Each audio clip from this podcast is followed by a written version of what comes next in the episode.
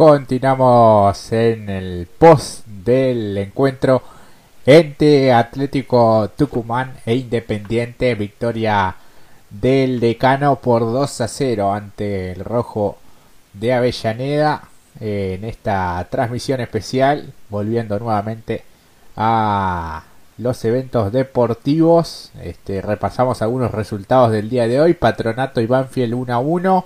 Mismo resultado para Colón y Sarmiento de Junín.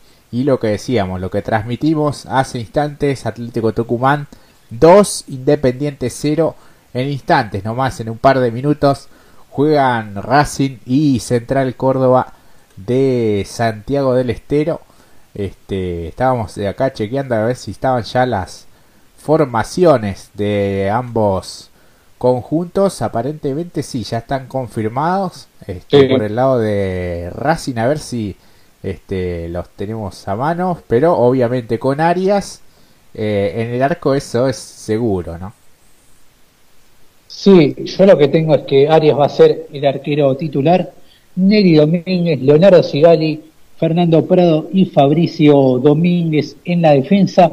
Mitad de la cancha con Moreno y Miranda luego más adelante Chancalay, Gitanich, Lovera y arriba solo Enzo Copetti va a ser el centro delantero con esta formación que va a presentar el técnico Úbeda con un 4-2-3-1, una formación tanto no tan peculiar, o mejor dicho que se ha hecho peculiar en el fútbol argentino, ya por el lado del conjunto de Central Córdoba, de Santiago del Estero, que va a formar con César Rigamonti en el arco, Salomón en la defensa Maciel, Jonathan Bay, Gonzalo Bettini y el jugador Maciel, Alejandro Maciel, luego en la mitad de la cancha Cristian Vega, Zoraire Martínez Brochero y en la delantera con este 4-2-2 Matías Mier y Milton Jiménez van a ser los titulares de el conjunto santiagueño en este partido que está a punto de comenzar en tan solo seis minutos en, el cilindro de Avellaneda por la fecha número 8 de la Copa de la Liga Profesional, cerrando esta primera jornada de entre semana. Así es, así que bueno, este, ya están las alineaciones de cada uno de los equipos. ¿Viste el número que tiene Milton Jiménez, el delantero? El número 45, ¿no? Uno está acostumbrado a números un tanto más bajos, pero fíjate qué, qué dorsal que, que, eligió, bien le tocó, pero es eh, llamativa, así que este, no van del 1 al 11 como antes o como en el fútbol del ascenso, pero en esto me llamó la atención el número 45, Milton Jiménez.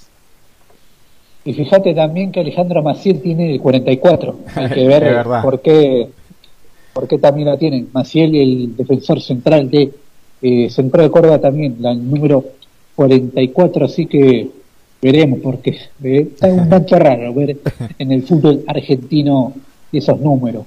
Tal cual, sí. Y Alejandro Martínez que viene convirtiendo seguido este futbolista que estuvo en el ascenso eh, ¿Y sabe dónde ha jugado? ¿Dónde ha jugado? Jugó en Atlas. Este, este futbolista jugó en Atlas hace algunas temporadas atrás eh, y rápidamente se fue a otros equipos este, divisionales este, de, otras categorías superiores este, y proviene en este caso de Defensores de Belgrano, que fue su último club. Llega a préstamo a Central Córdoba, pero viene mostrando este, condiciones y buen andar. Así que me parece que lo va a terminar comprando el conjunto santiagueño, pero este ha pasado por, por Atlas, Alejandro Silvio Martínez. Atlas que viene de caer con Ituzaingó 1-0 y se viene el próximo domingo, ¿no? Por la tarde el partido por la jornada número 7, Jorge. Sí, sí, va a estar recibiendo en el Ricardo Puga a Doc Suk, este, pero como bien decías vos, perdió ante el puntero del certamen del clausura de la primera C ante Ituzaingó por 1 a 0 gol de penal de Alcides Miranda Moreira así que bueno va a ser una buena oportunidad recibir al campeón de la apertura con futbolistas con mucho pasado en primera división. Creo que es uno también de los candidatos y obviamente uno de los equipos más grandes de la divisional, pero Atlas deberá hacerse fuerte y pensar sobre todo en la tabla general. Hoy está fuera de el reducido, esos seis equipos, este, los seis primeros de la tabla, este, y está solo a cuatro puntos, pero no puede dormirse y no puede dejar pasar más unidades y más partidos, este, con el objetivo justamente de poder clasificar a un reducido después de un buen torneo de apertura. No fue tan bueno el arranque de esta clausura con cuatro empates seguidos y la victoria entre el argentino de Merlo el martes pasado, ¿te acordás que fue el aniversario justo del club? Y bueno, la derrota del último domingo ante Ituzaingó en condición de visitante, así que bueno, es una buena oportunidad este domingo a las 15 cuando reciba el DOC, el equipo de zona sur de Avellaneda.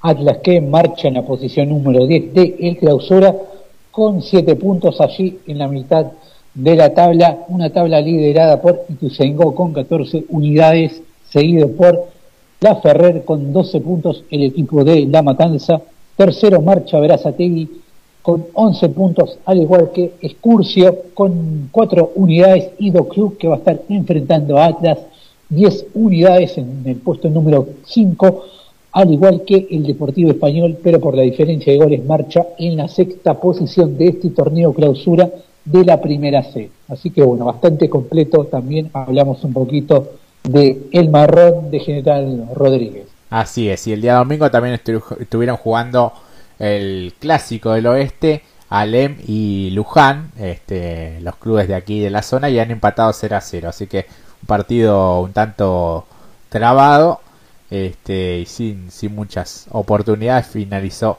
igualado en tablas. Así que vamos cerrando ya nuestra transmisión y programa del día de hoy. La verdad que ha sido una muy buena experiencia. Agradecemos a los amigos de FM Láser 93.5 por eh, hacer el duplex y también a la gente de Atempo Live, a Marcelo, el saludo también para Manuel de FM Láser y para Marcelo de Atempo Live, también otra plataforma para este nuestro programa y nuestras transmisiones porque este día ya lo tenemos este para transmitir bien o bien fútbol o nuestro querido tiempista Brian.